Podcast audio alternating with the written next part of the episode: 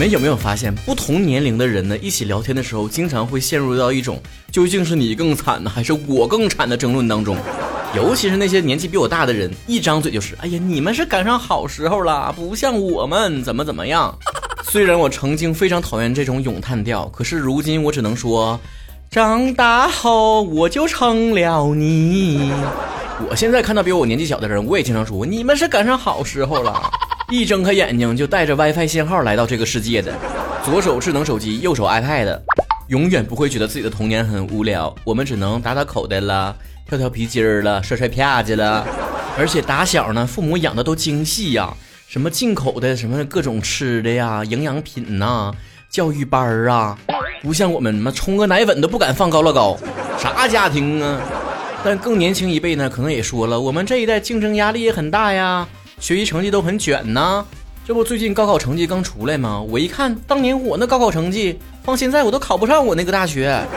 只能说父母啊，生得好不如生得早。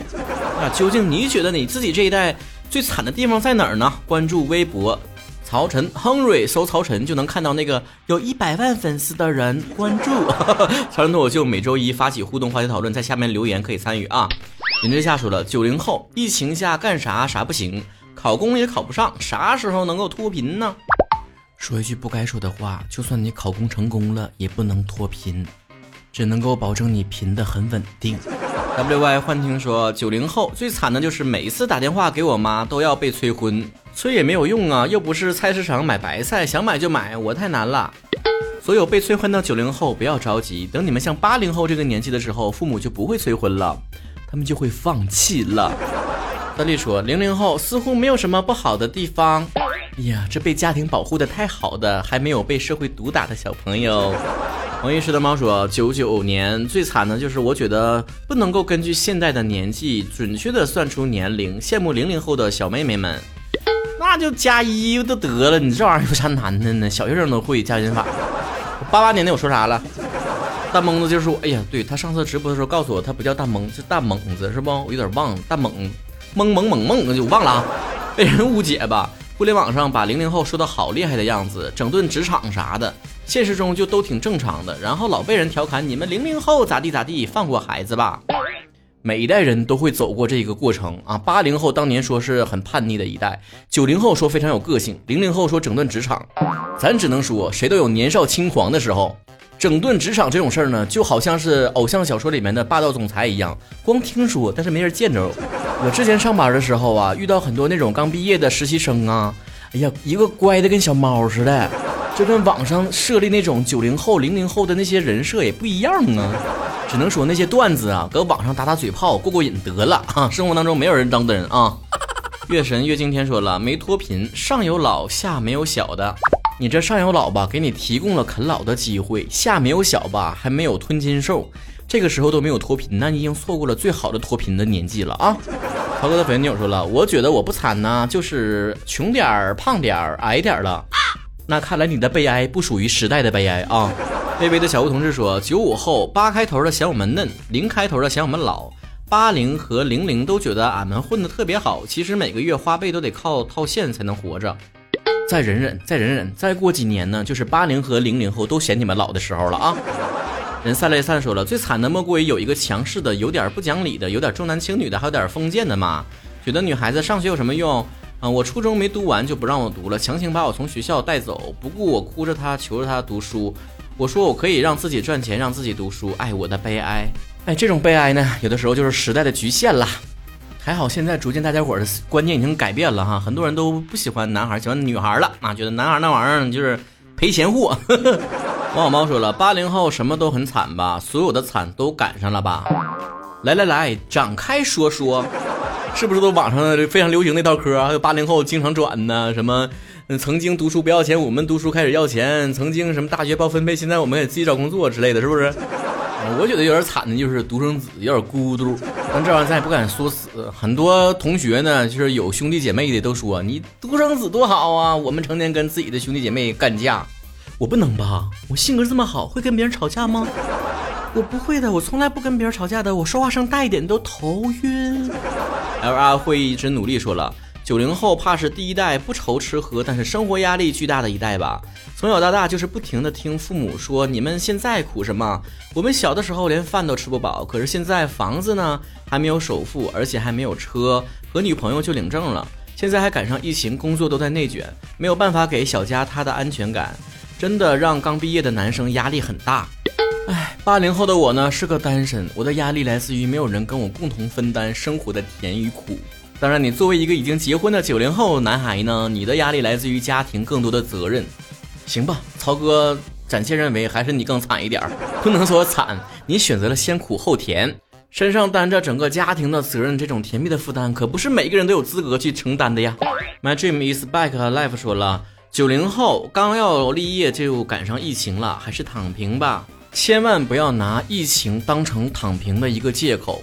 其实疫情很多事情在家里面你还是可以做的。你想考公考研，可以趁着这个时候在家里面好好读书；你想在自己垂直的领域里面走得更远一些，可以趁着这个机会充电。在大家伙都很丧、都很懈怠的这个疫情期间，才是真正拉开你和其他的人距离的时候。不要忘记，就在所有人都在居家的时候，歌手 Taylor Swift 创造了一张格莱美年度最佳专辑。在这个互联网非常发达的年代，你不管想是提高自己还是展示自己，那么只要有一个网、有一个手机、有一台电脑，你就能够实现。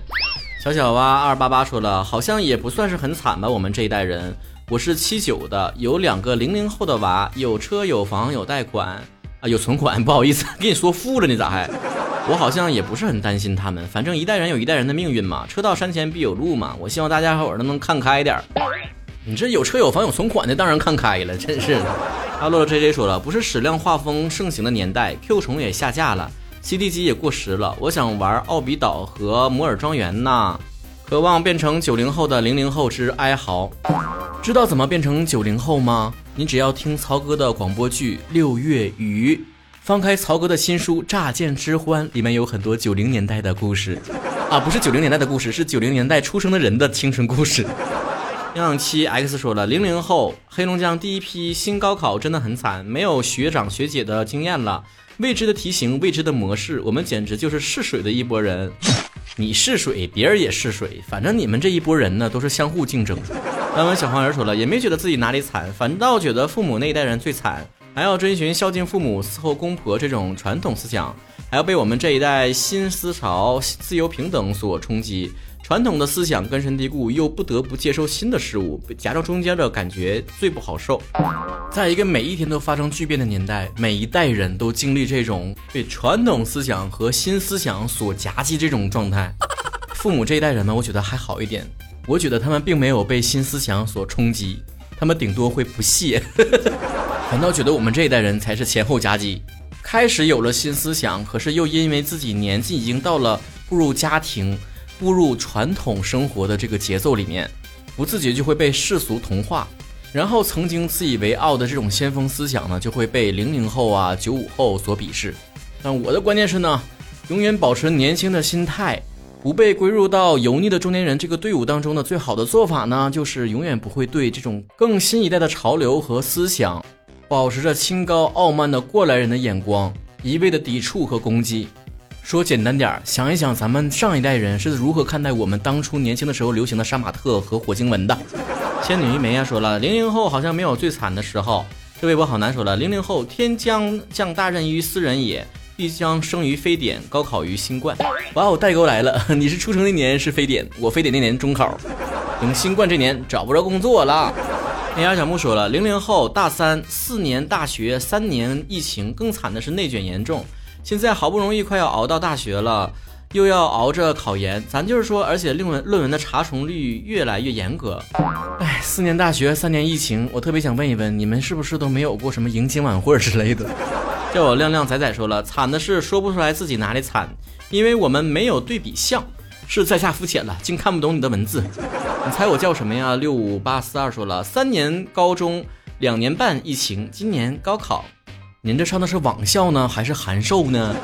奏哥一起说了，零零的刚上大学就是疫情，听别人说了才知道，原来大学平常可以出去，大学的操场可以有很多活动。说的好不悲惨，那就听一听曹哥的广播剧，看看曹哥的新书吧，里面有一些关于大学生活的描写。